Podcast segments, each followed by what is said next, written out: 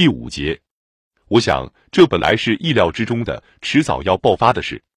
我的看法是，既然要爆发，那就现在爆发出来，让我们来弄清楚尸体究竟埋在哪里，看他还有什么可说的。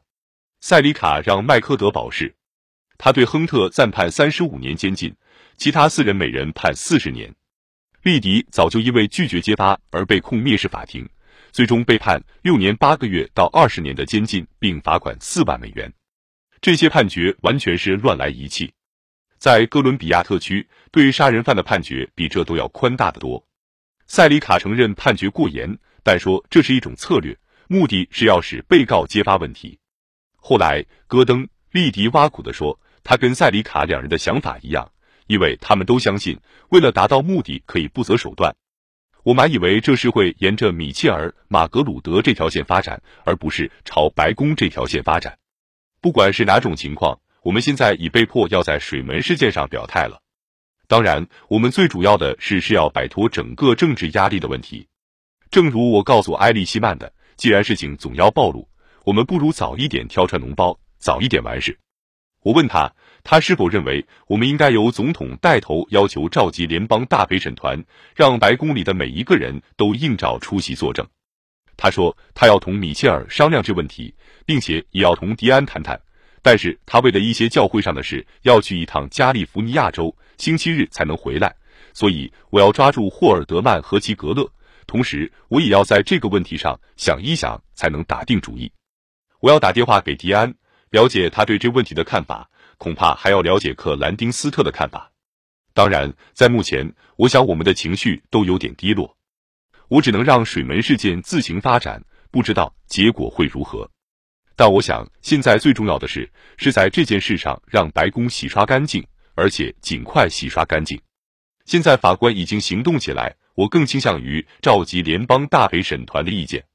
商品价格指数发表了，这是二十年来最坏的，市场继续在走下坡路。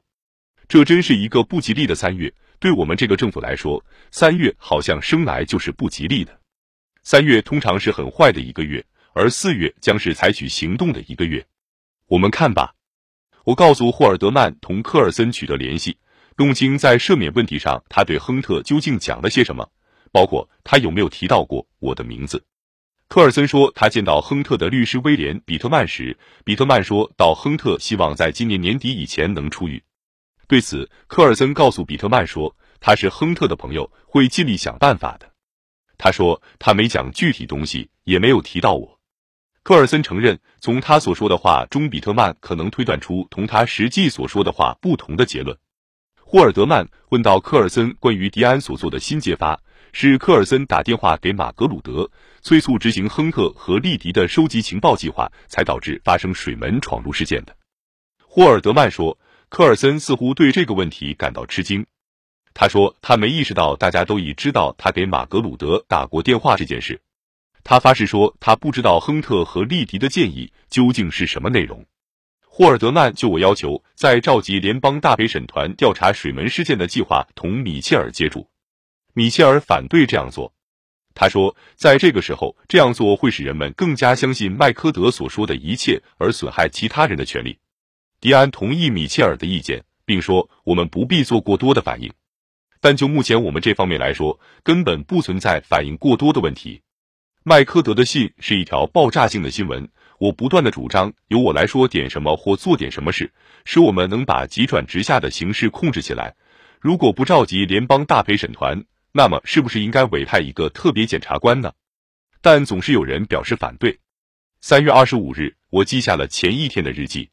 昨天我们继续就水门事件进行触及灵魂的自我反省。我跟霍尔德曼进行了一次长谈。他告诉我，迪安的计划是可以出席联邦大陪审团，要求豁免，然后把一切都说出来。我不能肯定这样做对我们有利，因为这样就等于在行政特权方面我们最有利的一点上做出让步。我对霍尔德曼说，联邦大陪审团指定的人，或者特别是麦科德星期四的信中提到的人，都得自愿出席联邦大陪审团，将他所知道的一切提供出来。霍尔德曼终于站到我这边来了。而且并不是勉强的，他同意我们必须做的事是出席联邦大陪审团。在这里，科尔森是最不情愿出席的一个，我也明白他为什么会这样。但是就应付联邦大陪审团来说，他恐怕是最聪明的一个。我担心的是，那些古巴人可能很随便的同麦科德说到他们希望得到豁免和别人许愿给他们以豁免的事，这看起来就很像政府在进行大规模掩饰或阻挠司法了。科尔森发誓说，凡是他对比特曼说过的话，事后他都写在一个详尽的备忘录里。他说他只对亨特一个人讲了，那是根据老交情。科尔森说他会帮他说说情。并说有理由相信有人会倾听他的意见。说这句话本身就够糟的了，何况科尔森又说得过头了。我跟霍尔德曼说，不论给予哪一种宽大处理都有困难。他同意说，在一九七四年大选前一定不能有什么举动，大选以后或者大选结束时能不能有所行动也还要看情况。亨特可能是个例外，因为他为我们服务时间长，他又不像其他人那样牵连的那样深。而且他还有很严重的个人困难问题，他的妻子死了，孩子们没有人照顾。我跟霍尔德曼说到有必要把整个事件全盘弄清。我说，如果我们让事态这样继续发展下去，我们就根本无法管理国家，也无法为国家做我们能做的事。我说，每个人都要出席联邦大陪审团，谁被控告有罪，他就得请假离职。我当时心里想到的是马格鲁德。我说，问题是。如果我们走得那么远，要是白宫有什么人被控告，那又会怎样？霍尔德曼立即回答说：“哎，这当然正是他们所求之不得的，把最高司令部的某个人赶下台，以此来证明整个白宫都腐败透了。”他说的对，我们必须想个办法把事情彻底了结掉，不让它发展到那种地步。因为在我脑子里还从未怀疑过霍尔德曼或埃利希曼有罪。科尔森的问题又是另一回事。他那边发生的事给我带来很多麻烦，他能否从看来是相当复杂和困难的处境中解脱出来，只有时间才能证明。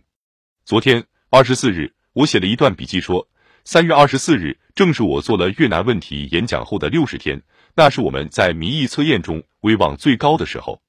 又说整个水门事件一发不可收拾，或者至少在很大的规模上爆炸开了。我也想起西奥多。罗斯福结束他的极为成功的国外旅行回国时，在纽约市几乎受到英雄凯旋式的欢迎。但几个月后，他自己的党把他赶下领导岗位，甚至连全国代表大会的一名代表都当不成。也是在三月二十三日，星期五，詹姆斯·麦科德秘密会见了欧文委员会的主要法律顾问塞缪尔·达什。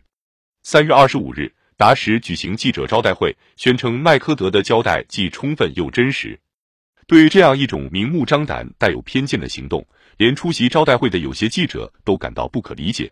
他们之中有的人猜测达实是蓄意这么干的，要对被告施加压力，寻找漏洞。他们不久便发现，寻找漏洞并不那么困难。麦克德与达什秘密会谈的实质问题马上就泄露出来了，而这在以后变成了委员会态度公正的典型例子。